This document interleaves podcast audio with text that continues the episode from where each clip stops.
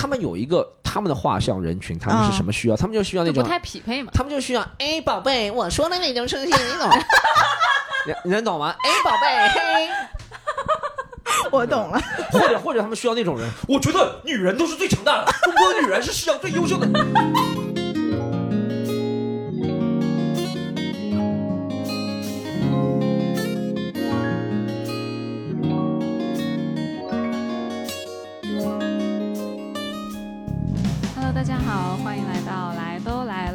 主播丸子。Hello，大家好，我是 Nicole。今天呢，我们非常有幸请到了一位嘉宾，这位嘉宾是我个人很喜欢的一位单口喜剧演员 Storm。当时尼克跟我说哦，Storm 要来我们节目了，我特别惊讶。完了之后呢，因为我对脱口秀不是特别了解，只能算是一个路人粉。没关系，嗯对对对，然后我就想问一下，就是 Storm，你当时是为什么就选择从事了这个行业？因为我知道你已经九年了嘛。嗯嗯。我讲这个东西为什么会讲，其实是主要一开始就因为发现自己挺喜欢逗人乐的嘛。如果你要追溯到很久以前，就学生时代的话，嗯，就学校里那种跳梁小丑差不多，就真的跳也梁跳。不能说小丑没有吧。跳梁，没没必要帮我找回来。我觉得我们都能接受这种词的，跳完小丑很正常。就是你有没有发现，你们学生时代都有班级里，有可大多数是男生，也有可能女生，嗯，就是喜欢骂骂老师生气，然后惹惹同学生气那种人。其实这种是演变的，你有这种，你知道吗？就是你要站上舞台讲喜剧的人，一定是自尊心特别低的人。哦，就是不是自尊心特别低的，其实自尊心这个词已经被滥用了。我不能说自尊心特别低，就是 self esteem，就是不把自己当回事的那种人。我不会觉得这个事情是丢脸，嗯你知道吗？我不觉得哦，他们啊、很多人看着我会不会丢脸？我不想做这个事情，不是，我是觉得我能够逗自己开心就很开心，我能够有同学笑就很开心，我不会在意这个事情的后果。很多做喜剧的人，其实小时候都是就那种是吧？说咱们说的好听点。就是呃学校里的开心果或者 class clown，对不对？嗯说难听点就跳梁小丑，是吧？坐最后一排的，要么就坐第一排的，很调皮的那种，一般都不去学校的我，都不知道自己坐哪儿。我对我我的座位一般都被垃圾占着。那你一开始讲这个单口喜剧，你是在澳洲，因为你是在澳洲读书，是不是？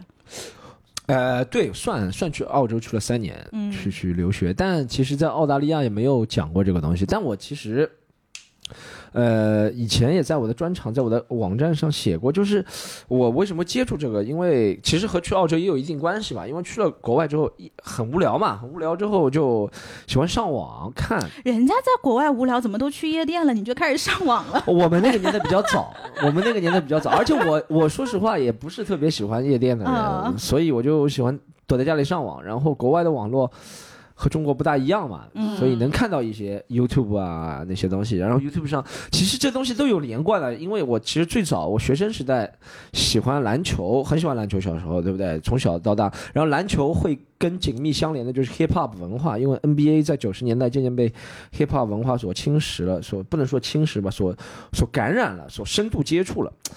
我差点掉下去了，就深度接触之后，我就 喜欢看出来是个上课我上课不认真的我，我就。喜欢 hip hop 文化，喜欢 hip hop 文化之后，hip hop 文化其实和很多的 stand up comedy 的演员，像 Dave Chappelle、Chris Rock、Kevin Hart 嗯啊、Eddie Murphy 这种人有很紧密联系。就我好像记得第一次看到，是在看到呃 Eminem 或者是谁 Dr. Dre。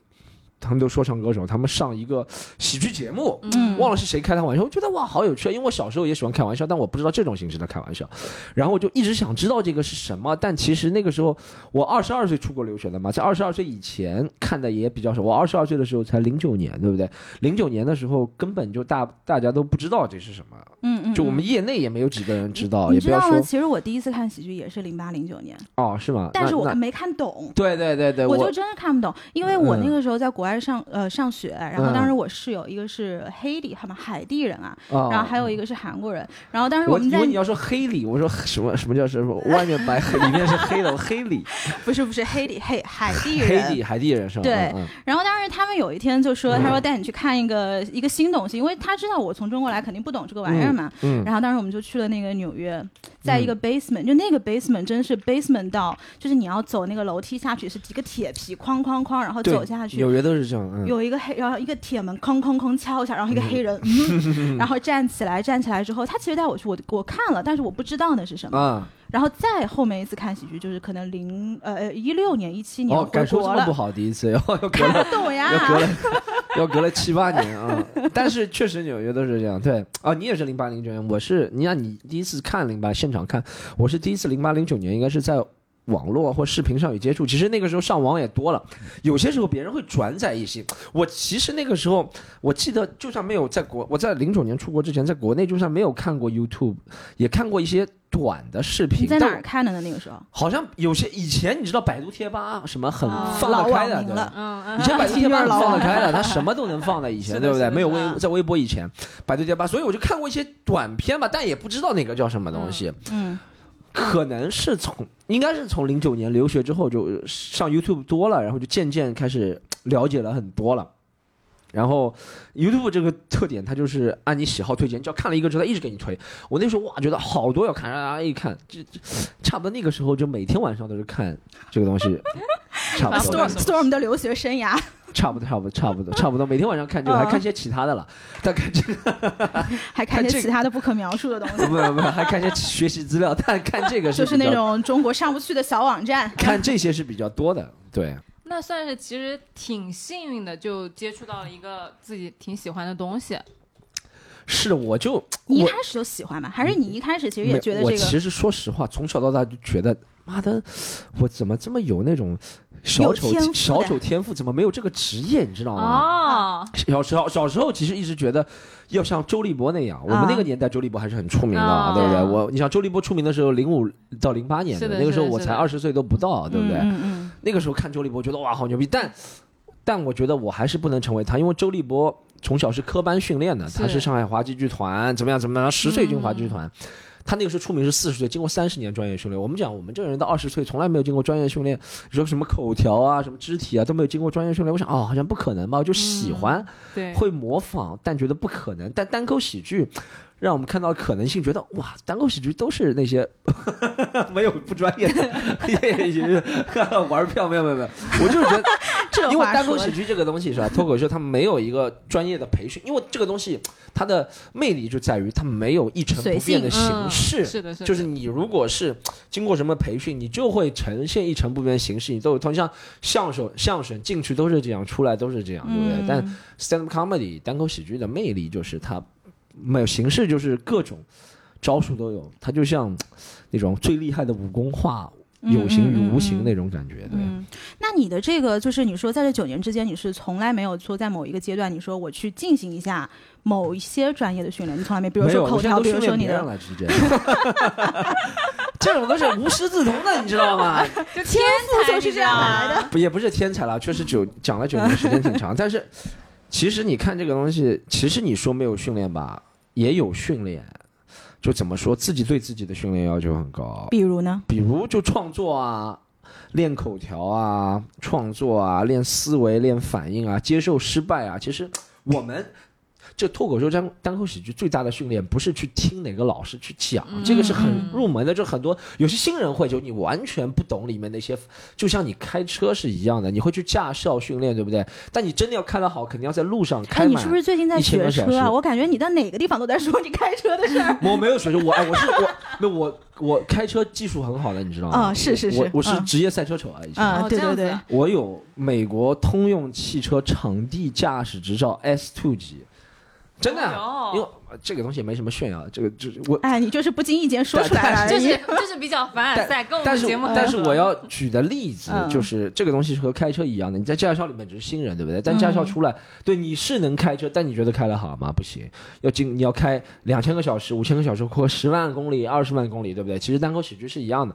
一开始初级阶段是有老师教你怎么样，对吧？你是能上台讲，但你真的讲得好，就经过这么多年、这么多开放麦、小演出、大演出的经验，对，呃，成功失败，你要去总结那个经验，然后每次演的时候就要想，我这次这场演了好在哪里，差在哪里，这才是一个进步的办法。其实你说那种什么，真的你说那种形式重要吗？我拜个老师磕个头，我就能讲得好啊？不行。讲的不好还是郭德纲这么多徒弟，有哪个行的嘛？没有一个行。嗯替你们惹得罪人了是吧？但是这这句剪掉。但是但是就是这个意思，磕个头嗯不重要，嗯嗯重要的是你，嗯，就是去做比较重要。对对。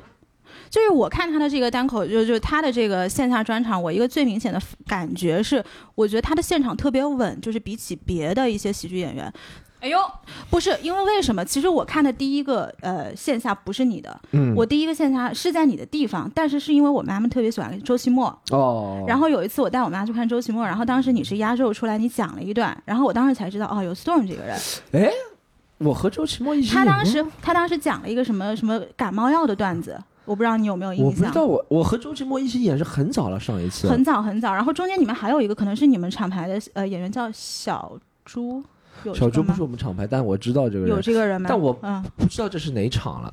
很久很久，然后到。第二次就是我朋友拉我去看毛东，然后看到你了，对。但是你看，就是看了这么多人，但是最后你看我买票看专场的只有他的演出，哦哦，我知道毛东是那个安福路那场。安福路那个啊，我就帮他主持了一下。啊，对对对对对对，我就看过这两个。嗯然后他现场其实会有很多跟这个呃观众的一些互动，嗯然后是很即兴的一些东西。我觉得嗯，这个我当时反正体感还蛮……哎，我问你一个，你知不知道来你演出的女生真的是 tried very hard，什么意思啊？我不知道就是她什么叫她 try the very hard？她她可能就是就打扮的很漂亮。哦，这你没看过毛东专场？毛东的女生更加漂亮，真的啊这是真的。说实话我，跟你讲，我我当时坐在第六排，嗯然后第六排我就跟我朋友在开场前在聊天嘛，然后我们嗯在讲讲讲讲，然后当时第一排有一个女生，她可能回过头来就是弄弄头发啊、补补妆啊，啊然后补补口红什么，然后当时一回头我说哦，就是那个衣服啊，就是低胸整个低到肚脐眼，耶，我怎么没有看到？你在台上可能太专注演出错了。过一百万，但但说实话，你知道，看文艺表演是女孩子居多了，嗯就是而且是绝对是女孩子是主导性的。其实单口喜剧脱口秀已经有男的来听了，嗯，你没有去看过 musical 音乐剧，全是女生。是吗你要说 try hard，那些女生真的是 try hard。？musical 音乐剧，你意思是那种像百老汇那种？就不是你知道上海有很多音乐剧吗？音乐节那种音乐不是音乐剧，你知道吗？音乐剧比如说啊什么。呃，你看过那个叫很有名的那个？加哥呀，不是不是不是是是是那种是是本土的很有名的，就是那种那那些人演的叫谁啊？啊，我都忘了他们叫什么名字，反正就是在、啊就是在那个亚洲大厦里面有一个很有名的那个剧，就讲，哎呦，我都忘了叫什么名字了，星空间里面反正很有名那个剧，提前都三四个月卖掉了那个剧，嗯全百分之九十九都是女生来看的，嗯而且每个女生她们追星架势不亚于那种饭圈偶像的，就是花钱来真正看文化市场消费的女性，这有数据统计的占七成以上。嗯，真的，我也不知道男人的钱都花在哪里去了，但是女生真的很有钱来花这个，真的没有女生来看我们演出，我们演出真的做不下去的。嗯这说实话，我在现场不是为了你们是一个女性的节目，我们就嗯讨好女性，嗯但真的文化市场是靠女性来支撑起来了。嗯，真的，你就你像男人只花百分之三十的钱，贡献百分之五的笑声，你说怎么搞啊？那你觉得为什么是女生居多呢？不是因为说实话，就是这个，如果我们一下讲到这么深奥的东西啊，如果要讲到这个演员，你知道为什么吗？就是演员是男性居多，啊，啊，对不对？就是我们这个行业是，我们这个行业男性居多，刚刚也想音，乐剧也是男性居多，其他我不知道啊，其他也有女性多的一些，可能啊歌手啊女生也有，但这些是男生居多，可能异性会有一种相吸的一种感觉，是会是会有是会有是会有，嗯但是他刚刚说到一个点，我觉得特别的打动我，就是说老师跟你讲什么不重要，你拜师也不重要，但你去体验那个失败的感觉和你在不断的练习中总结比较重要。就是其实很多事情都是这样子的。嗯。那你你道理其实听过了一百遍，但为什么都不会？因为你没有去做。嗯嗯嗯。那你这个强烈的这个个人风格，你是一开始就是这样的，还是你也有一段摸索的阶段，或者你是在不断的修正，或者是不断的精进？我觉得其实你说那种风格、性格的东西，可能从小就养成了。我说了，从小就是跳梁小丑，你知道吗？然后，但但但如果能形成现在这样，我觉得是不断的肯定自己，就是你知道，要要像做到像我这样，我不是我十年前、十五年前，我二十岁左右的时候，我如果这样，我会怀疑，会别人会说，哎，Storm 你不要这样，说小徐你不要这样，嗯你不要这样，我就觉得他们说的是不是对的？maybe、啊 maybe 对不对？他们嗯说的对，但这么多年下来，我觉得，哎，我这样做可能我是对的，所以我就嗯更加坚定了，我不是改变成这样的，我不是说，哎，我好像这样的，但我是觉得这样做是对的，是对我或者对我周边的人是有利的，我为什么不去做呢？对不对？嗯，就是那现在如果别人质疑你呢，直接骂回去。哎不会，说实话，我真我真的不，我都真的不大会骂的。嗯就你们看，我就是你们看到的可能幸存者偏差有两嗯次，我也不会骂，我现在会。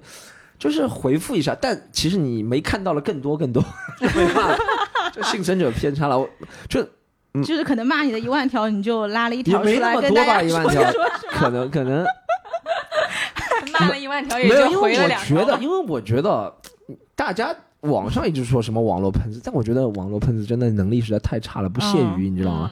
浪费时间。对，真的这种智力的比较下，就感觉他们真的是太差。一般人网络喷子的原因啊，除非他是真的是有理有据的，也不能说网络喷子，就是一般人接受不了幽默，接受不了喜剧，对不对？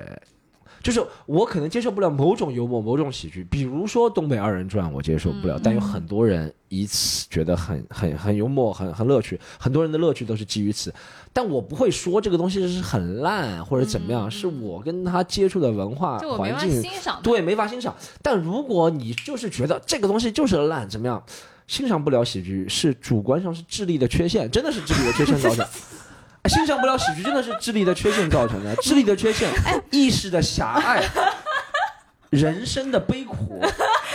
哎，以后如果有人在底下我们评论区骂我，我就把这三个排比句给拿出来，我说你就是这个问题，你自己回去看看。真的真的是智力的缺陷你几年。前看不懂那个喜剧，就那个时候就是看不懂、欣赏不了是可以，但如果你要出言辱骂的啊话，是一种智力的缺陷。嗯就是他是智力缺陷，而且是那种性格上有那种极端情况，他就觉得嗯我不懂的东西就是垃圾，对不对？嗯这个是比较狭隘的。对对对，就是性格小孩、智力的缺陷嘛。就哎，但是我嗯们比如说我们做节目的时候只做了一年嘛，我们也遇到了很多就是哦，呃不好的评价，比如啊说尼寇在节目里面说英文，他就会说，骂死了。哎，就你说英文就是啊。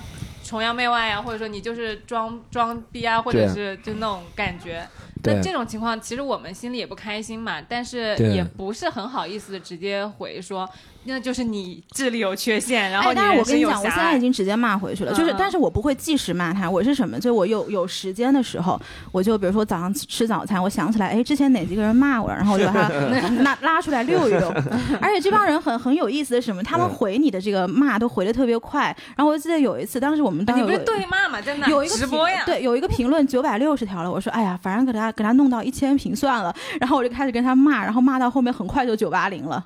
就是我看到你们俩在那及时的回复了，对啊，但是这种其实我就很想问 Storm，就是怎么样去做这个心理建设说，那就是你不对，是我们是对的，这样坚持自己。因为我经常会怀疑说，那人家是不是有人家的理由和就是也这么你这么说也有可能。其实说实话，我不是觉得每一个说你不好的人，我不是这么武断的人。我觉得不是每一个说你不好的人都没有道理。说实话，没有人十全十美。做节目在讲话，呃，总是。百密一疏，对不对？对总是有可能的。但我觉得，呃，首先要冷静理智的去分析，对不对？就不要觉得所有人都是不对，但也不觉得所有他们说的话都是对的。其次，我觉得对的，他们就算说对了，你也不必觉得自己多么卑微或者怎么样，就是他们对也是他们是抱着纠错的心态来对，这样对很容易，你知道吗？是的，是的，你在输出两个小时内容，总有一句话说错，但他就抓住这一句话说错。我也没觉得他不对，也没觉得你不对，就觉得啊，很正常嘛。两个小时说话谁说不错、啊？哎，是真。的。就我有一特朗普也说错这么多话，美国总统有人给他写稿子呢，对不对？真的，嗯我有一期讲武侠，我讲讲讲快了，说叶问是李小龙的师傅，还是李小龙是叶问的师傅，反正我讲反了。嗯，然后那条节目里面可能有一条一千条评论里面得有个五十条以上就在说你这个地方说错了，这个地方啊，嗯对，嗯，因为这个其实也是个幸存者偏差，或者是什么评论者偏差这种心理学。你看，虽然我没学过心理学，但这么多年的演出让我研究了很多心理学。久病成医了，对，久病成医，真的哎，你知道，这是这样，就是人们反驳你的速度远比赞许你快，哎这这是肯定的。嗯就是嗯反驳你的时候，他同时感觉到了智力上的优越感。哎对的人类要做出这些公众行为，人类做出任何公众行为，都是想做出大多数吧，大多数公众行为都是想让自己在某种程度上感觉到优越感，对不对？嗯这就是很多人为什么只有我们这样的人才能上台。因为我们想在台上感觉到优越感，对不对？嗯普通人为什么不能大吼大叫？因为他觉得大吼大叫他会觉得丢脸。是呀，其实他是不是觉得怎么样？他是觉得丢脸。如果一旦他感觉到长脸了，他就会做，就像他指出你的错误一样。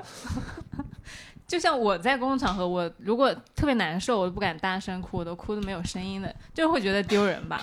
对，嗯人人就是人类是大多数人类时刻都是展现在智力上，想比别人展现在自己智力啊、性格啊、呃能力啊、感情方面的优越感。对对对对。对。嗯嗯。但是他又要装作他是在帮你的感觉，哦 OK，这是一个很复杂的又要里子又要面子，嗯就我那个时候还跟你说呢，我说为什么大家听完这么一个小时的内容，就是你难道只听到一个错误吗？对啊。就是你你听了那么久，你你的所有的 get 到的东西，就是你这个地方讲错了吗？我觉得肯定不是的，肯定嗯大家还是有很多其他的感受的。但是他就会跟你说，哦，你这个地方讲错了。其实跟爸妈很像，爸妈我每次跟我爹妈讲一件事儿，他们就是看完了啊、你比如说百分之八十都做的很好，哎，他也不会跟你讲，他就说哦，你这里这里这里还可以改进，然后这里这里这里做的不对，然后没了。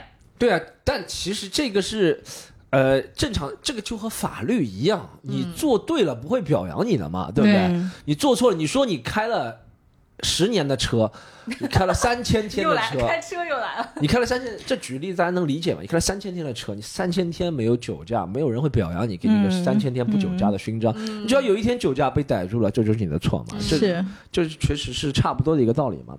就是其实很多时候我们。呃，就是就是比意思就是说，你说一件事情是符合事实的，我们就拿李小龙和叶问来举例，对不对？你说对了，你其实叶问是李小龙的师傅，对不对？李小龙曾经拜过叶问门下对，对对，那如果你说对了，他们觉得这是应该的、正常的，对不对？但你说错了，那就是不正常，嗯因为你在输出观点，对他们觉得输出观点一定要是正确的或者怎么样。但我觉得这种其实只是就让指出来，我觉得没有什么，就接受了就好了。嗯那那怎么样？我就说错了嘛？怎么样呢？对不对？对嗯，嗯但确实就是也是一个练习的过程吧。我当时就是反观一下，我会反省到自己说，哎，那我平时在跟别人聊天的时候，我是不是也非常会去揪别人的错误，然后嗯忽略掉别的事情？嗯我觉得这个做节目也是反观自身的过程。生活中可能直接指出的会比较少，因为生活中网上是。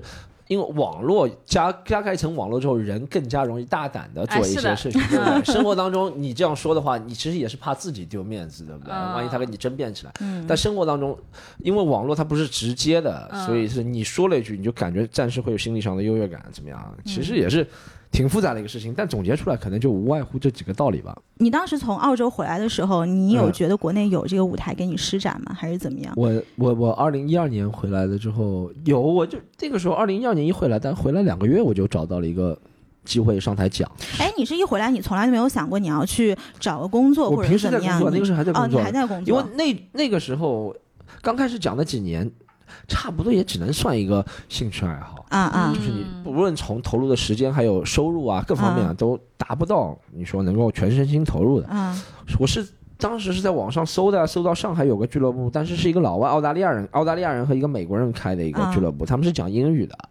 然后我睡睡那个时候我只看也只只看英语，所以我觉得那种喜剧的思考的逻辑、思考的那些呃节奏、思考的那些方向，也是偏向那种英语式的幽默。其实你说幽默会一样吗？其实幽默幽默，我们刨根问底的逻辑的方法是一样的。嗯幽默都是打破人的常规预期，嗯给你一种喜剧的效果。嗯但由于英语世界的语言环境、政治环境、人文自由度都都会不一样，讲话或者是行为习惯和中文世界都会不一样，所以他的幽默会不一样，并不是幽默不一样，并不是人笑的点不一样，啊人笑的是一样的，但是由人笑是由于周遭的事情改变而改变的，对不对？你现在在说一个小布什的笑话就不好笑了。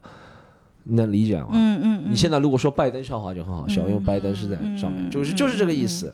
但你觉得小布什时代的笑话跟拜登时代的笑话一样吗？一样，还是那个道理。嗯对所以那个年代就上了那个节目啊，不是不是上了那个他们的那个俱乐部，一二年开始讲了，一二年是这个俱乐部还在吗？是山羊楼上那个啊，对，就就本来就是山羊那个，啊？就原山羊哎，山羊不是楼上还有一个老外去的那那个是什啊，么？那个是酒吧，cartel 是一个哦。cocktail 鸡尾酒酒吧。啊对，OK OK，我替你挡火力 cocktail bar。哦，以前就是在那个一开始就是在那个地方讲的，对，一开始就是在那个四楼嘛，以前叫啊对对对以前叫对对对 Comedy，对对对对对对对对对对，就这个地方，嗯。但他最早以前也不在那里，嗯那是一一五年搬过去，他一二年的时候是在进贤路附近，但其实是一个名字了，但是不在那边。哎，但那个吧，现在那个俱乐部现在是没了，就是他是搬离中国了，是不是？不是那个，就是那个老外，那个老外好像没搬离中国，去香港了。啊，一定要讲清楚他们没啊 但你但你不知你不知道，你不知道，觉悟很高，你不知道，哎他没搬离中国，他去香港，他去香港特区了。嗯然后他是一个澳大利亚人，对，然后对他搬离中国大陆了，这样说，嗯。所以他就这个生意他就卖给别人了嘛。嗯。嗯，然后一开始在那边讲，然后后来你就是创立了自己的这个喜剧联合国，对我们后，哦对我是在我们一五一五年的时候创立的，一五年哦，一五年的时候创立的。对，叫喜剧联合国的嗯六年六年，啊，那你们现在大概有多少个演员？演员十一个，十一个。签约的演员，自己的演员十一个，经常会上台的人可能到二十个，因为外面的演员有时候也会上我们的舞台，嗯，嗯然后二十个人左右吧。嗯，那这些演员他们来到喜剧联合国的时候，一开始就是以一种全职的姿态，还是说他一开始有一些经验，或者是他是以一种什么样的姿态来的呢？说实话，其实喜剧演员没有什么，就是很少有人一上台就能惊艳到别人的单口喜剧，因为虽然都是讲笑话怎么样，但他的你知道，其实某种嗯每种呃表演方式嗯。都有它的一种语言，对，对不对？话剧有话剧的语言，体育有体育的语言，音乐有音乐的语言，单口喜剧有单口喜剧的语言。嗯嗯嗯你要接触这个语言，你才能在这个里面立足。所以说，很多有些人，比如说有经验的啊，以前当过什么话剧演员啊，什么当过广播主持啊，他确实上手会比较快。但很少有人一来就是说能够做咱们所说的全职啊，嗯或者怎么样。而且我一直认为，全职这个概念，其实在单口喜剧或者你做音乐人啊，或者是你在做什么，不是特别正确的一个概念，不是特别技术技术层面不特别正确。你你想一下，全职的概念是什么？就是你不做其他工作才算全职。那你其实你一周不上台，你就说自己是全职，你也不一定比别人全职，你懂什么意思吗？你只是不做其他工作，你不是全职。周杰伦以前在出唱片之前还做过司机吴宗宪呢或者怎么样，但周杰伦是全职歌手吗？你怎么能说周杰伦不是全职歌手？我觉得全职不全职只是从你工作的分配量，但我们觉得是专业不专业才是衡量一个演员嗯是不是具备这个能力的一个形容词。可能专业的就是你的能力达到了一定，虽然没有特别的技术考核，但我觉得能力达到广泛同行的认可的人。才能叫为专业。一般来说，一个演员可能要通过很多年，我自己都不敢说我很专业。我如果要很谦虚，我都不敢说中国有人是很专业的单口喜剧演员。对，这样。那其实他的意思就是，你全不全职无所谓，就也不影，就跟你到底专不专业对，你根本就不说我现搭边的。在每周花个十，每天花个两小时去送个外卖，我现在就是外卖员嘛，我不是专业全职喜剧演员嘛，嗯也不是这个，不是特别对技术层面的一个衡量。好奇，你刚刚说的就是幽默是打破人的预期，然后让别人笑出来。就其实你说的中中国跟美国的幽默其实底层是一样的。对，然后包括说到脱口秀，它有脱口秀的语言，可以就是给我们深入的介绍一下，就是比如说呃脱口秀的语言和脱口秀的幽默和其他的，你比如说相声呀，或者说周立波那个有什么特别的不一样的地方？你如果要拿就你的理解，你从业了 stand 九 comedy，单口喜剧和相声比，和和和周立波算呃结合的海派，他海派清口嘛，他自创的，对不对？对我我觉得最大的最大的不同就是单口喜剧脱口秀可能条条框框更少，他可能需要挑战的界限更多，就是他单口喜剧更多的是以挑战边界。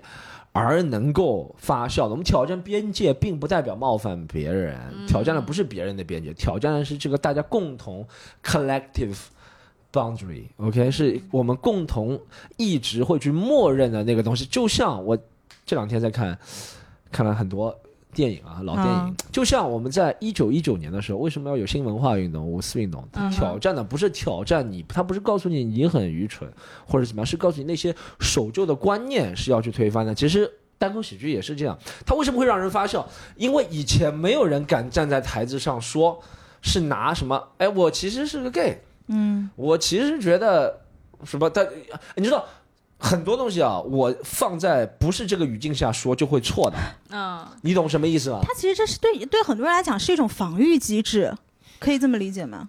很多玩玩笑我不放在台上说就是错的，嗯，就是不能在公共场合说的。我举个例子好不好，各位听众，嗯。你们不要帮我剪掉。我举个例子啊，啊 在舞台上，有时候我以前还现在也有其他演员会说，他就说他说，我就觉得上海人比外地人好，啊嗯但如果你就到这里戛然而止了。嗯你在社会上说说看，能说吗？这句话、不能说。对，但如果他有通过一个喜剧的技巧，我不能把他梗给漏掉啊，他后面有梗，他们通过什么样子打破大家预期，大家会觉得，哎，这句话好像不对，但你最后打破大家预期，说，哎，他其实说说蛮蛮好笑，蛮有道理的，你懂什么意思就是吧？这仔细就是品品后面有点道理对，这就是嗯也不是有道理，是放在这个环境下才有道理。嗯嗯很多话是放在一定的语境下才能成立的。喜剧就是喜剧就是这样。呃，那你说和相声和周立波那些有什么区别？我觉得那些东西传统的更多。嗯，就是你看相声，还是现在一定要拜师门啊，嗯对不对？现在还是这样。还是还是讲，嗯虽然有那些。呃，好像曲协啊说要打破这些东西，嗯但还是有这个传统。好像这个东西只是大大家喜欢的是这个东西，对不对？我觉得二声相声可能啊，可能我觉得它传统的更多一些，现代的会少一些。然后他们之间对那些独立性的思考，没有我们哦那么去、明白，去去较真。哦，就是相声可能更多较真的是你这个哦口条、你的嗯活儿，或者是怎么样怎么样好不好？嗯可能他们我我可能啊，他们每个演员精力百分之七十放在那个上面，百分之二十放在是不是独立的思考，但我们百分之七十是放在是不是独立思考，百分之二十是放在是不是怎么样？可能这就是一个区别。嗯就感觉会更有个性，对，就对对，相声演员可能个性更会少一对点。对对，呃，可能啊，这我我都不知道，我也没做过相声啊。但那个单口喜剧可能就感感觉给人感觉个性会鲜明。你虽然每个人看上去都差不多怎么样，但但有些人就是他他就能有些人他就能讲自己很穷那讲的很好笑，对不对？哎，你说说看，就我们就讲穷这件事情，我们不是这么冒犯，就讲自己穷这件事情。嗯，除了单口喜剧舞台能讲，你在社会上什么行业能讲？你在公司里能讲吗？真的。啊我们录过一期，就说我们最近没钱的那个节目，对就被被人骂。对啊，对啊，对啊，对啊！你这、你这、这、这都不能说，你相亲更不能说，对不对？没有地方能够说自己很穷，啊只有在单口喜剧这个语境下，大家能理解嗯，这个东西。你要我真的去解释，我跟普通人也很难解释。但大家一进入这个环境，就能理解了，这产生了一个语境，嗯，就是我在调侃自己，他能啊理解。你真的生活当中也调侃自己，说就说看。就在这个语境里面，好像大家的包容度是比较高的。对，我觉得这是嗯演员和观众共同形成的一个嗯语境，就是我们都默认现在讲的话都是开玩笑的。啊，嗯你懂吗？我们都要默认有这个社会，这就是一个社会社会社会契约，啊对不对？对其实你，看，我在讲了，可能我我自己的认识啊，我没有通过专业的学习啊，嗯但我觉得很多时候，如果是一群人是有一个共同的社会契约，他们有些做的事情会超出一些道德。法律所谓的一些范畴，但只要它是他们共同的一个默认的一个契约，其实单口喜剧就是这样。说实话，你说有些话，嗯别你在生活当中说的话，我们在舞台上说的，生活当中说别人气到要报警也有可能的。真的，但有我们有这个契约，我们有这个 contract 就大家笑笑就过了哎，。那个保护罩，你 societal 现在我 contract，说啥你都不能骂我，就我就随便说。对，对，这是一个但是就即使如此的话，你们会不会有一些自我审查，或者说边界，就是哎，这个虽然大家不会骂我，但这话我也不能说的点。有呃，这个确实是有。我这个其实不仅你会问我，对不对、嗯 c n New York Times 问过很多次了，哎我也上过很多当了。嗯，他们 CNN New York Times 最想知道的就是中国的喜剧跟外国的喜剧有什么不一样。他们其实潜台词就问：哎，哦我们美国人能说那些，你们中国人能说那些吗？我们有一些什么优越感？我其实我无论是回复你们还是回复嗯 CNN New York Times，都是一个回复。我觉得不仅是美国、中国，不同的城市在中国，实际上不同的族群都会有自己不同传统文化。会会有不同的他们禁忌冒犯的地方。嗯，喜剧演员。像我们在突破这些的时候，也要尊重这些，你能这是并行的。嗯就是我要突破这些，我也要尊重这些。我为了让你能够接受我突破，我就要尊重你的这些。就是比如说，我举个例子啊，我们能举在美国的例子。我在美国，我如果要让你突破，接受我这个外国人、外外外种族人来调侃你们，我就先不能去。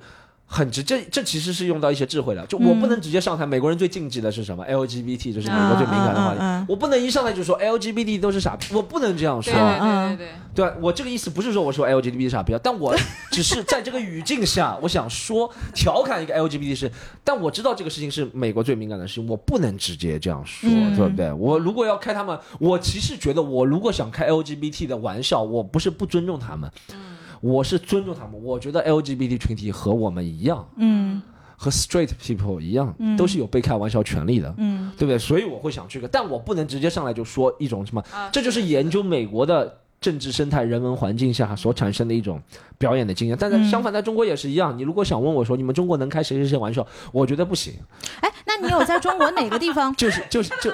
就就就是就是这样，可能大大家也接受不了，对不对？嗯对对对，但这个真的是默认的，就不是，那你有在中国哪个城市？就是说你在这个城市这个东西一定不能讲。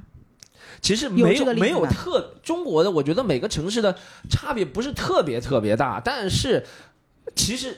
我跟你刚才讲，就是换汤不换药、是一样的，就是你其实你要在上海冒犯上海人，你不、嗯你如果不是一个上海人啊，我是上海人、嗯不一样。如你如果不是一个上海人，我不是上海人，不是说不一样，我不是上海人，我是上海人，可能增加了一点砝码，能够冒犯上海人。但如果你不是上海人，你在上海可以冒犯上海人吗？可以，但你要注重技巧，嗯，是的，对不对？你不能一上来说，我发现上海人都都都怎么样。嗯，凭什？么，对不对？嗯但你如果直接你通过这个语境把它引进去，最后让大家觉得你潜台词想说什么，这就是合理成立了，就比较高级。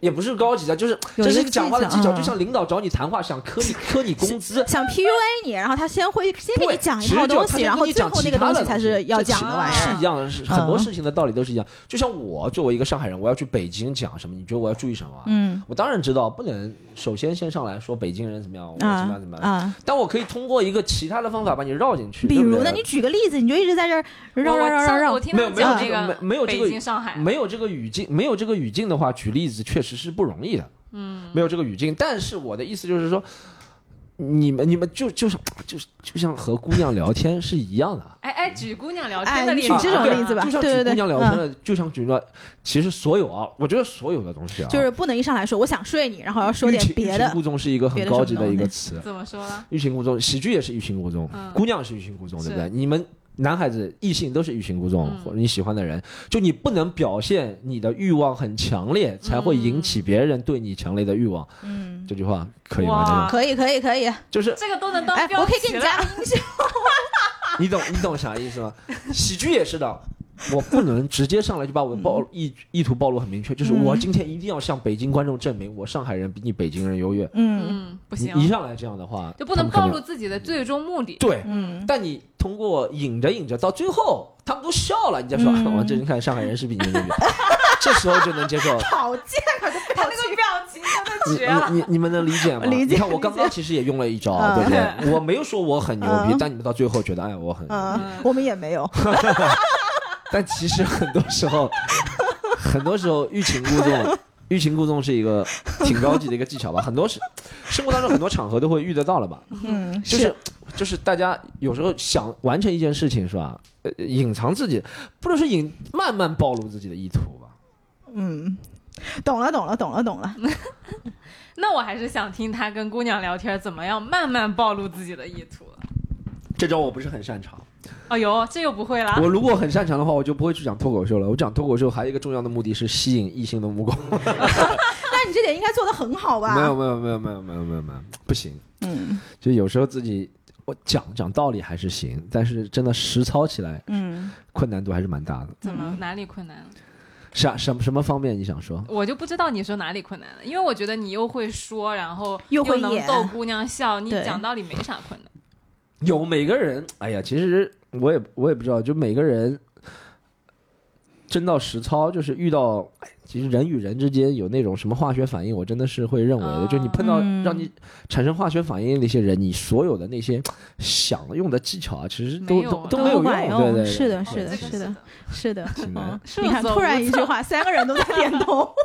而且我觉得，是不是你做了喜剧，就是大家会对你有很多那种刻板印象，就觉得你应该是什么什么样。但是有的时候接触下来，发现哦，Storm，原来你不是我想的那个样子，所以会有一些别的别的一些想法。你觉得？比如说，你对我是觉得应该是怎么样？我觉得你啊，嗯，我觉得你就是台上的你的确是很有魅力，台下的你非常冷漠。言下这是个这是一个 real 这是一个 real comment。嗯我觉得其实不是冷漠了，嗯就是如果我不在台上表演，你就会觉得我这个人很正常。但因为我在台上表演，你见过我有那个落差，感对，你会觉得，嗯但我不可能在生活当中啊、对，这个当然呈现那种状态的。对那个是对对对对光芒那个是我赚钱的工具，嗯我怎么会在生活当中把我赚钱的本领给使出来，嗯对不对？我又、嗯生活当中我又不是时刻时时刻刻在赚钱，对不对？嗯这个叫做这是你不付费能不是，看到的内我觉得容吗他？是什么？我觉得他是你是非常知行合一。我这么说吧，我觉得你是嗯非常知行合一，因为你像呃，我们经常敲嘉宾来上节目嘛，就是有的嘉宾上来总会会有一些客套啊，或者是一些哦左啊右啊的，哦他是没有多一句话，你说 你说他谁真的没有多一句话。我不谁说，啊我不说，就总不会有一些左右，他没有的，就是有事说事，哎，就是这样。但有些嘉宾也啊是知行合一，就可能他真的就是那种喜欢客套的人，我可哎，能真对呀。我不是说他们不执行合一，就是你们都是执行合一，只不过是不一样的一个对对，表现是的，形是的，是。的，是的，是的，对对对嗯所以我们在啊，你的，stereotype，对我想，我想嗯听听你觉得别人对你的这个 stereotype，就是你的刻板印象是什么？他你知道别人对你的刻板印象我？听不进来，你你说一下，你刚刚说了，除了说你刚刚说的那个台上台下的区别，还有啥？我发现喜剧演员这个套路真的是，哎，真的就很呃深，很深很深其他的也也也也没什么，也没什么呢，也没什么。基本上就没什么。但是不是，但是我不嗯算是你的粉丝，我说你的粉丝的族群，或者是就是你接触的那一些，你听到的，首先，我不大认同“粉丝”这个词，嗯其次，我也我也不大会和你知道吗？我怎么会和粉丝去接触的？网上呀、评论呀、不大不大会什么听友群呀，不大不大不大没有的你不看的我不大，你知道吗？像要保持一个，我觉得一个优秀的，比如说我心目当中做到一个优秀的，比如说从艺人员，不能说艺术家，从艺人员，你说不是音乐的人啊，或者嗯做喜剧啊，或者你文学啊，影视作品的创造者，真的是不能去关心太多所谓的喜欢你的人。对你提出那些无理的要求，你知道吗？啊他们看到的都是片面的、客观的，你知道吗？他们会想让你成为他们心中的嗯你。哦，是的，是的，他们会给你加很多戏，就他觉得你是那个样子的。对对对 t h a t s not that's not 嗯 that's not you。所以我不大会，我也觉得没什么刻板印象。我觉得刻板印象也很正常。就是我其实我说实话，就是他们会对我刻板印象。我比如说我喜欢，比如说我喜欢啊，比如说我喜欢库里，我喜欢 C 罗，嗯嗯，我喜欢谁纳达尔，我也有我觉得纳纳达尔、库里，我也有刻板印象，对不对？嗯但我知道这个东西是不能长久的，嗯这不是真实的他们。那是一个投射吧？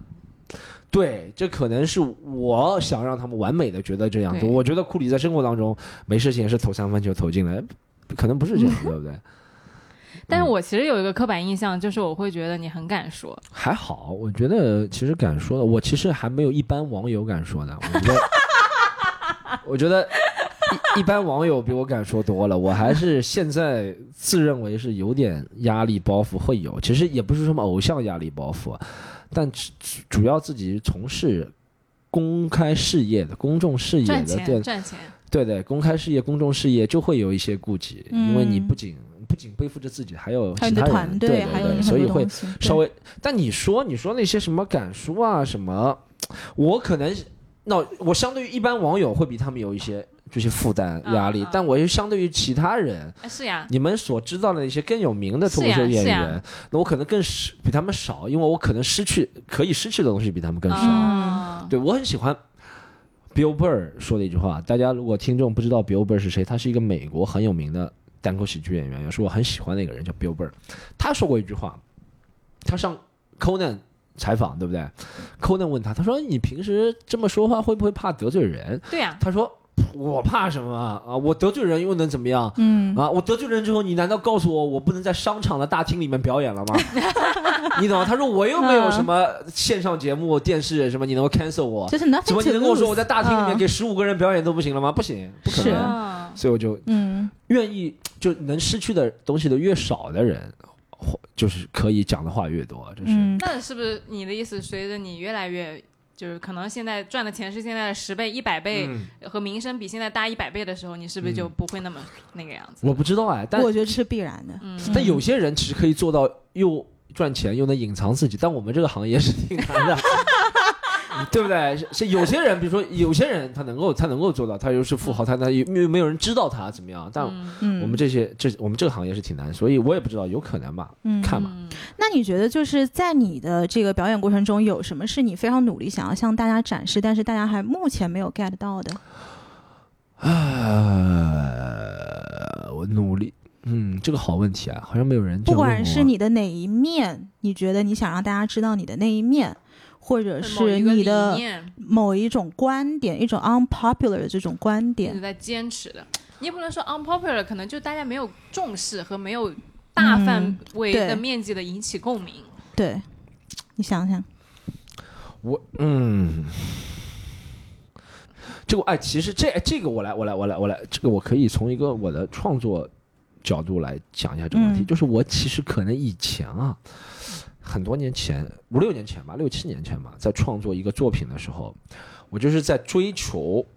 这个五分钟里面所追求的笑话的密度，嗯就是可能我以前从追求五分钟十五个笑话、十五次笑点，到二十个、到三十个、到四十个、到五十个，对不对？但现在随着我追求的东西越来越长了，我现在要追求九十分钟的一个完整作品，嗯嗯，是的，所以我就可能不是在追求九十分钟之内有九百个笑点。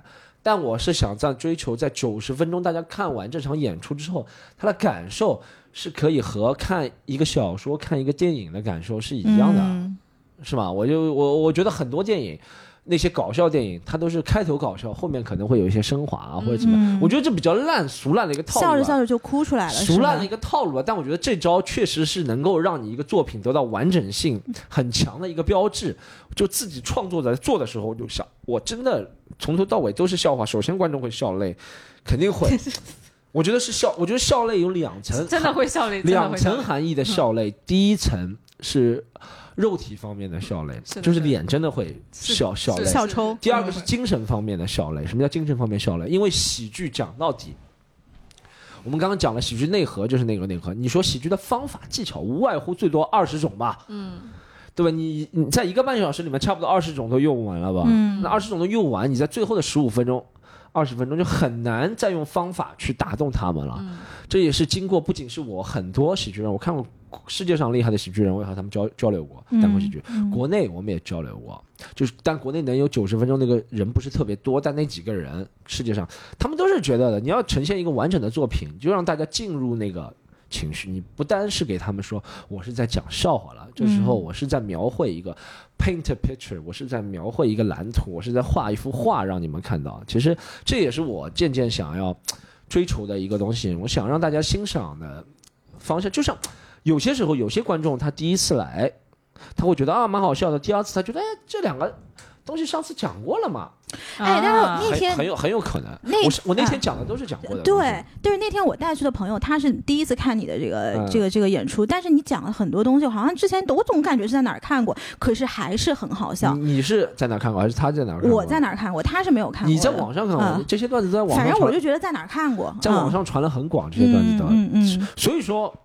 今你你说有没有套路？你看姜文的电影，看一个你觉得很惊喜，第二个如果你哎觉得是看套路有，其实就是这个东西。西嘛，对不对？嗯但也有不一样的地方，对不对？所以说，我觉得喜剧也是这样的，就是也是有有一些观众了，很很感谢你们第一次花钱买看，第二次，但第二次之后他就说哦一样的，以后再也不来看了。那我觉得你就可能不是属于这一类的一个观众，是吧？嗯一样的，嗯。哎，那你觉得这九年间，就是这个观众的这个画像有没有什么区别？因为在我理解，其实九年过去了，你这个单口喜剧也慢慢进入到一个大众视野范围之内了嘛？你觉得就是线下坐在底下的台下的观众们有没有什么变化呢？实话实说，观众一是越来越多了，嗯二是观众的呃，就是就是是就是有那一批就是英语有个词挺好，叫 savvy 是吧？中文可能叫资深是吧？这资深的 savvy 的观众群也在扩大，就是那些观众是可能真的懂单口喜剧，他也是。愿意去尝试，就是演员也在尝试讲不同的东西，观众也在尝试听，用不同的角度去听东西，对不对？嗯嗯嗯他不单单是从呃，是不是就是那些东西，还是怎么样怎么样怎么样怎么样？所以我我觉得这个群在在扩大，就是 savvy 专专业的观众，就是不能说专业的吧，资深的，就是真的喜欢喜欢单口喜剧的人也在变多，但每个演员的粉个人的。观众也在变多，但喜欢、嗯真的喜欢单口喜剧的观众也在变多，我觉得这是好事但是。与此同时，这个你们的俱乐部也在、也在变多，就是有很多小的俱乐部慢慢出来行业行业内。的竞争也在变多，对对对，它。其实某种程度上也稀释掉了你们坐在底下的人。呃，这个东西其实你说稀释吧，你从我主要从微观上可能是稀释，嗯微观上的稀释就是比如说我我今天。有了三百张椅子是吧？我只卖了两百张票，我会觉得哎，其他那个俱乐部有一百张票，如果他不卖的话，可以到我这里来，这是微观上的稀释。嗯 但我觉得宏观上还是在增长的。嗯就是只有有这么多呃人来讲的时候，才有可能更多的出现下一个超级巨星。一个超级巨星能带领这个行业前进的力量，是可能比你们做的嗯它是。流动的，而且它是有无限可能性的。而且说实话，如果你觉得竞争会把你的人群给稀释掉，说明你是不够出色的，对不对？对的，对的，对的，我我我觉得，你看麦当劳、肯德基还有那么多竞争的，别人还不是屹立不倒吗？永远开在对面。对对对，说明他们对自己的无论是产品啊管理都是很有放心的。所以我们如果尤其文化产业是更是看产品，就观众是觉得好笑，真的是在他这不是刚需，对不对？他不会觉得我今天一是的，是的，定要去，是的，是的。他真的是被上一次或者被坊间的口碑所吸引打动到了嗯那我们肯定都是一样的，就是你会希望这个池子越来越大嘛，然后你的整个行业的影响力都会越来越大。那那你会跟那些很资深的观众交流吗？因为我们做播客的话，其实我们跟听众是走得很近的。嗯，你们你们如果做喜剧，会比如说，哎，散完散了这场之后，几个资深的人跑过来啊，Storm，我看你今天或者说最近怎么怎么样，会有吗？少吧，哦、少。就还是远一点。嗯，也不是远，就是我可能我本身就是不大喜欢和别人交流。我觉得是他的个性是这样的，喜欢跟别对人交流我本身不大喜欢和别人交流我的作品，所以我因为我觉得我的作品其实挺个人，个人特色嗯挺重的，别人也理解不了。嗯就我有时候和我们身边行业从业者，就是其他演员交流也挺难的，因为就是你太个人化的话，他们也不知道你的前因后果，为什么会有走到，你会想到这一步，你会理解到这一步很多事情，嗯他们也不能理解，所以所以交流会比较少一点，对。那你觉得你这个个人风格这么强烈，或者说甚至跟同行交流都不是每次都能很轻易的获得认同，这个感觉会会让你觉得加倍的孤独，或者说有时候说，那我要不要改一个不一样的状态吗？没你渴望大家理解你，他们也不是不能理解，他们是不能不能产生共鸣。对，不能不是不是产生共鸣，是他们不能跟上我的步伐，有可能。你知道，不是不能理解，就是嗯笑嗯还是很好笑的，嗯。但他们不能知道我为什么能创造到这一步。但说实话，还有一点原因呢，我不谦虚的说，嗯，还有一点原因是我们很多同行从业的嗯年限比我少很多，他们没有到那一个是年那是。是。那那一个地步，他们能理解的那个地步，嗯对。那你会觉得说我就要这样一直走下去，这是我自己的路，还是说你有时候会说，哎，那我要不要为了呃听众能够快速 get 我，或者说同行能够更多的理解我，或者说我的这个，因为大家都知道通俗或者说易懂的作品比较容易被传播嘛。对那武侠为什么有那么大的基础的观众，嗯而可能一些很高精尖的领域，哎，就只有那么一点点人知道。那你嗯会选择说，我想为了让我的作品更广为流传，而去做一些就是更更让大家 get 到的那种东西。我我觉得是这样，就是单口喜剧啊，嗯刚刚讲了，就是欲擒故纵这个事情啊，其实是很重要的，嗯就是要保持那种高屋建瓴的感觉。嗯就是这个东西本来就是从一个小众的文化，在中国尤其是是发芽的，它能够现在让很多人去喜欢，就是很多人觉得这个东西听了看了是会产生一种理解上，将讲的思想上的优越感，觉得你输出的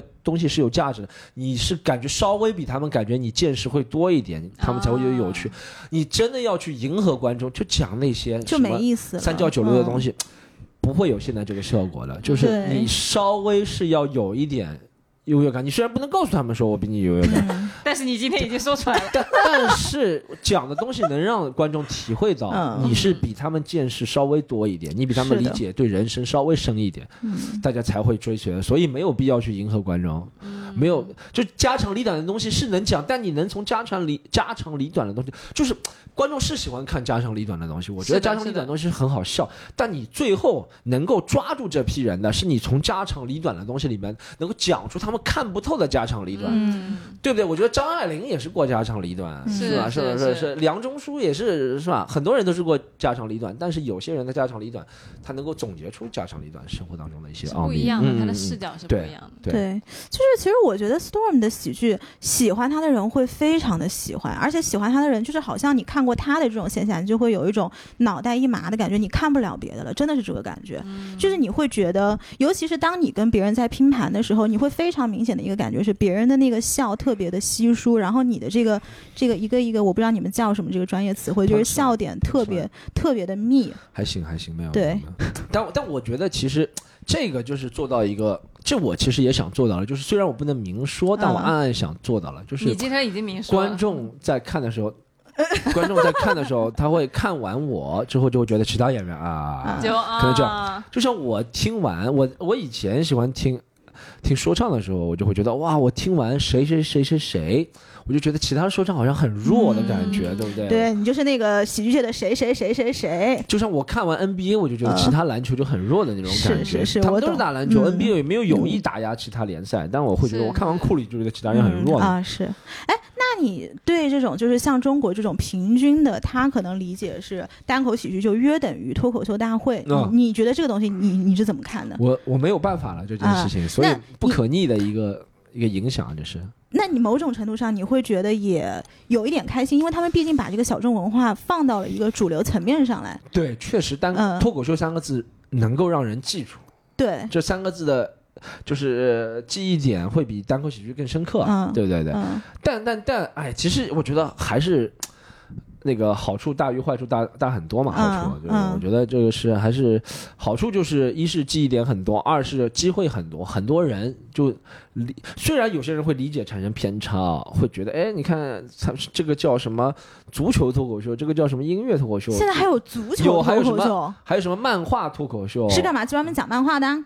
就是 漫画的时候讲两句话就叫脱口秀了，你知道吗？这会有，对啊，他们是你看他那个不屑的什表情，么意思啊？他在画漫画，然后画的同时讲两句笑话。对，还有国画，那干什么？足球脱脱口秀是踢足球的时候 不是就是解说足球的时候讲两句，啊讲两句话。哦还有什么呃国画脱口秀，我看见过的啊，啊艺术脱口秀，其实很这个东西是真实存在的真。实存在，就是这是这是这这是这个东西带来的其他我们看稍微负面点的影响。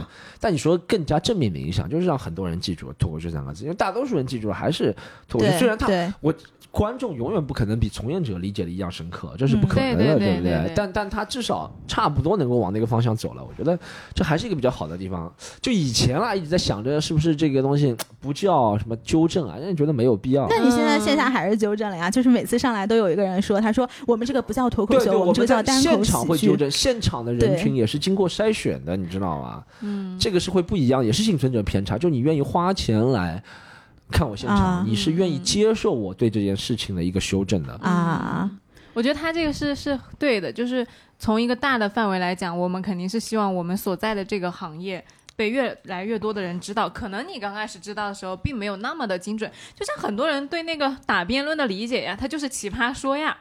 但其实你要是真的打辩论的人，你就知道打辩论其实事前准备是非常枯燥，并且非常辛苦的。哎，你为什么不去上这些语言类节目啊？上过奇葩说被淘汰，我觉得你被妈的，第一轮第一轮还写过段子，没啊看过吗？网上 第一轮就被网上面试就被淘汰了。我今年准备再骂一下奇葩说。嗯啊，你现在就骂呀！奇葩说太嘛，奇葩说我只要就是，我现在现在你们 你们我不要呃，我跟你说，我们这个节目会到热播榜第一位的，你你可以开始骂了。你骂所有人们不要你。们不要你们不要为了你们的 你们的一些小小的一些成就就毁了我好吗？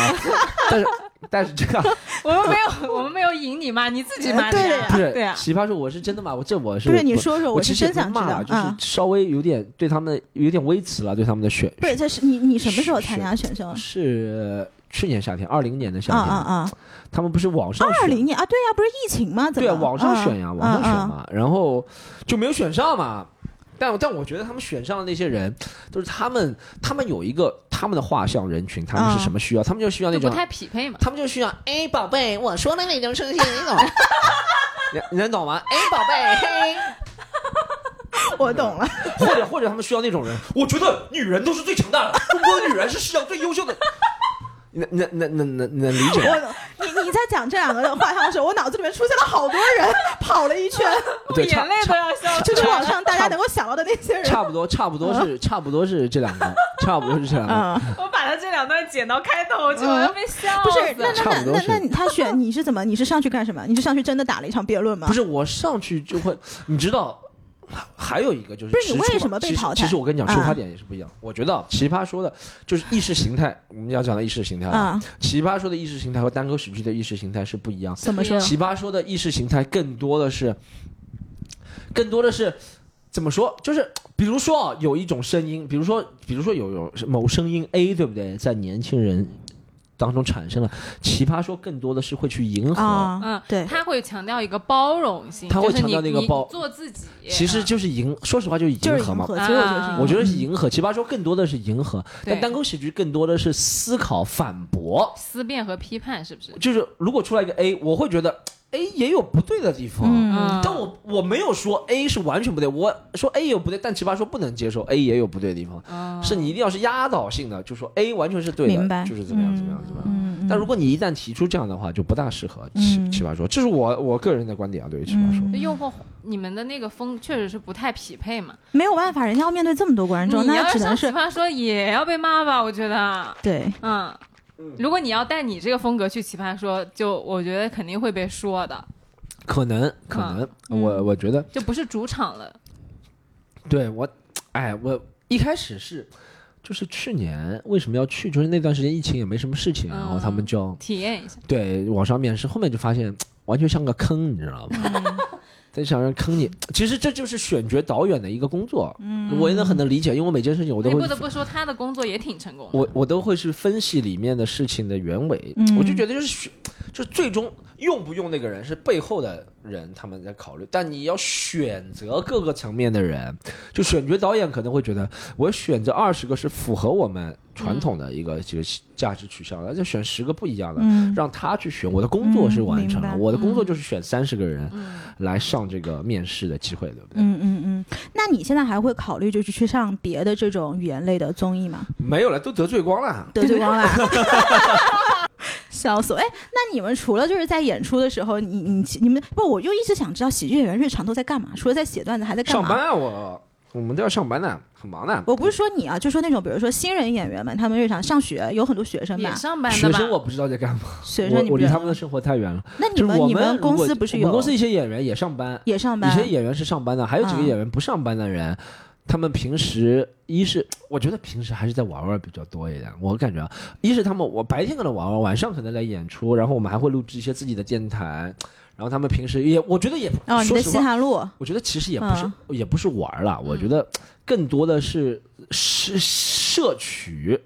创作的灵感，对对嗯。对，这个其实很重要，因为这些东西是，呃，怎么说，灵光一现的东西，对不对？它是可遇不可求的，是的，所以你不知道在什么时候，你可能上个厕所就会有，看个电视也会有，嗯但有可能你真的想去想，十个小时也不会想得出来。不出来对对对，其实我觉得，呃，很多演员都在做这些事情嘛，嗯，还有体验生活体验生活还，活着嘛。活着采风呀，嗯这不就跟以前传统的作家一样嘛？你要写书，你也得去体验生活。嗯，那你现在还有什么特别想要尝试做的事情？你是还没有做的，或者是在你计划中想要做的事情？不管是你个人呐、还是喜剧联合国啊，还是你想你的团队啊这个啊，勾勾已经勾掉了。嗯，那个已经擦掉了。我我其实你说从那个喜剧人生人生上还有很多事情要做，对不对？你说结婚生子啊？这倒这倒这倒不一定了，但人生上还有很多事情要去体验了。比如，啊比如啊，我不知道哎，我我其实说实话，现在就是这两年疫情之后，我觉得很多事情就是不一样了嘛？就是不能规划的太远了 哦，很你很难讲，对，很难，讲啊，很。难讲。但我其实现在怀念的、比较想做的事情，其实想想去没有去过的地方旅游，嗯去见识一下。但现在由于疫情，国外能去的地方就没有了。嗯国内呢，我想先去一下，但我还是想去一下，比如说非洲啊，没有去过南美洲啊、嗯这些地方，对不对？南极洲啊，它这个就是单口喜剧全全球范围内来说的话，是哪几个国家比较盛行？美最厉害的是一个美国，嘛，嗯，第一名是美国嘛，嗯第二个是应该是英国吧，英国，美国、英国吧，嗯这两个是领先的吧，因为还是英语世界的一个东西吧。英语世界占主导了，就美英嘛，其他地方会比较少。还有一个，你说我想不想？你说，你说做我们这个东西还会有什么目标吗？会有啊，就是比如说，就算中国的、嗯、国内的节目上不了，还希望有那个嗯 Netflix 专场啊，啊或者类似的一些东西，嗯这也是奋斗的目标之一吧。嗯嗯嗯因为呃就是停停滞不前是 stagnant 是吧？停滞不前是人生的一个一个一个困境嘛，就会陷入一个困境。我觉得这就是为什么你们看到，我们也会看到很多类似你说什么百万百万亿富翁，百亿富翁他也在一直往前，因为他其实我呃有时候我是能想象他们那种不能理解理毕解竟你长。得像王思聪嘛，对不对理？解也理解不，想象不了，但我知道，但我可能从我很小的自己很小的做的事情，能体会到他们做大事情。嗯，就他们真的是九十九亿、一百亿有区别吗？好像没什么区别，对不对嗯？但对他们来说，他们需要的是那种自己往前推的一个力量，是，是吧？我们也是，你说我一年，比如说，呃，今年我我我我我我有十万个观众，嗯明年我有十二万观众。其实你觉得十万观众怎么样？计过吗？你这个数字，我你这是我这个不标随口这个不一来的，随口一来的。嗯就明年如果十二万观众，你说多十跟十二对我生活，嗯对我这个人有什么差别？没什么差别。嗯但我是希望能够看到我的东西是往前的，就是人其实是，我觉得人害怕，很多时候害怕的是看不到往前的，前面那盏灯在是的，灯，在哪里，看不到，对对不对？所以很多人，你看，很多人会重新开始挑战自己。他本来做传统行业做多了，他开始做自媒体了。自媒体嗯做了，他又从从抖音短视频到做播客，他有可能以后有其他的一个媒介形式。嗯，就是他是一直在往前看，想让自己的人生变得活出自己的一个价值，挺重要的。嗯，所以你现在是有灯的一个状态，对的，因为他其实讲到这个东西，就相对于我们自己来讲，因为我们都在传统行业嘛，在金融行业，嗯其实可能在做播客之前，哎，你也没有想到过有一个你可以去探索你自己的可能性的其他的道路，思维是非常狭隘的。你就自己给自己设限说，好，我只能在这个公司，然后我要努力，然后我要升职，然后我要加薪，我要当什么什么什么。但但其实刚刚你讲的那个，就是跟人生的宽度有关系。我做完这个事儿，我去尝试下一个事儿，我觉得这个是比较能够去激励人往前走的。因为你如果一旦想到说我十年之后就跟我现在的领导一个样，那这个生活过得简直太没有盼头了。但你说，如果我十年之间我又可以去尝试播客，我又可以去尝试抖音，然后我去非洲旅游，然后我去 Netflix 开专场，那这个事情就活得非常有意思了。对，而且我觉得有时候一旦就是人。很多时候，你说对金钱、对什么欲望啊是有有欲望，肯定是有，对不对？嗯，什么钱啊、什么美食啊、美色啊，都会有欲望，对不对？但我觉得还有一个欲望是对那种新的认知的一个是的，是的，欲望，每个人都会有，而且这个东西是有一个瓶颈的，一旦你突破这个瓶颈，你就会无限制的一个追求了。很多人其实是可以活了，在我们看来很无聊、很无趣的，但他是可能没有突破突破那个瓶颈，嗯、是的，他可能就是习惯了啊，你，习惯了停滞不前，我们所谓的，但他没有突破。但一旦你突破那个瓶颈的话，你不可能回去了。对你就会嗯一直会对那个新的那些渴望的东西很渴望。其实这些东西里面不不可能有时候没有金钱，很多时候就没有金钱，是吧？嗯没有其他的东西包含，但你就对新的那种认知的渴望。嗯，是一个意识形态上的东西嘛。对一路狂奔啊！对，嗯，那今天跟 Storm 聊的也特别开心。嗯，Storm 在我面前一直晃，我昨天晚上只睡了四个小时，他晃的我已经对好像好像好像是你抖的比较厉害吧？他在那，我抖，然后他就在那晃，他就跟在风中摇一摇。我就能看出来，他以前上课绝对是那种就是老师头痛的那种人，就肯定会让家长问，哎，你们家小孩是不是多动症啊？你过去看一看。我看过，真的没有多动症，我查我查过，你真的查过？我查过多动症，还查过甲亢都没有。老师真的会让你查的，我们以前老师也让我们班那高高男孩查。高中时候，老师就让真的真的我就让我妈去查有没有甲亢，是的，是真没有甲的，我们。从小学就开始查，啊，你也经过这个啊？看来我是没有没有让我查，啊但是老师也说过我，就说我上课的时候太嗯，你只是嗓门大，你你你，我也我平时我小时候上课也特别就是喜欢弄来弄去的那种，老师也说过我嗯说你个女孩怎么这样？嗯嗯嗯，行行嘞，那就今天感谢 Storm 来上来都来了，然后还是欢迎大家每周在各大平台收听我们的节目，呃，我们小宇宙评论区见，拜拜。拜拜拜拜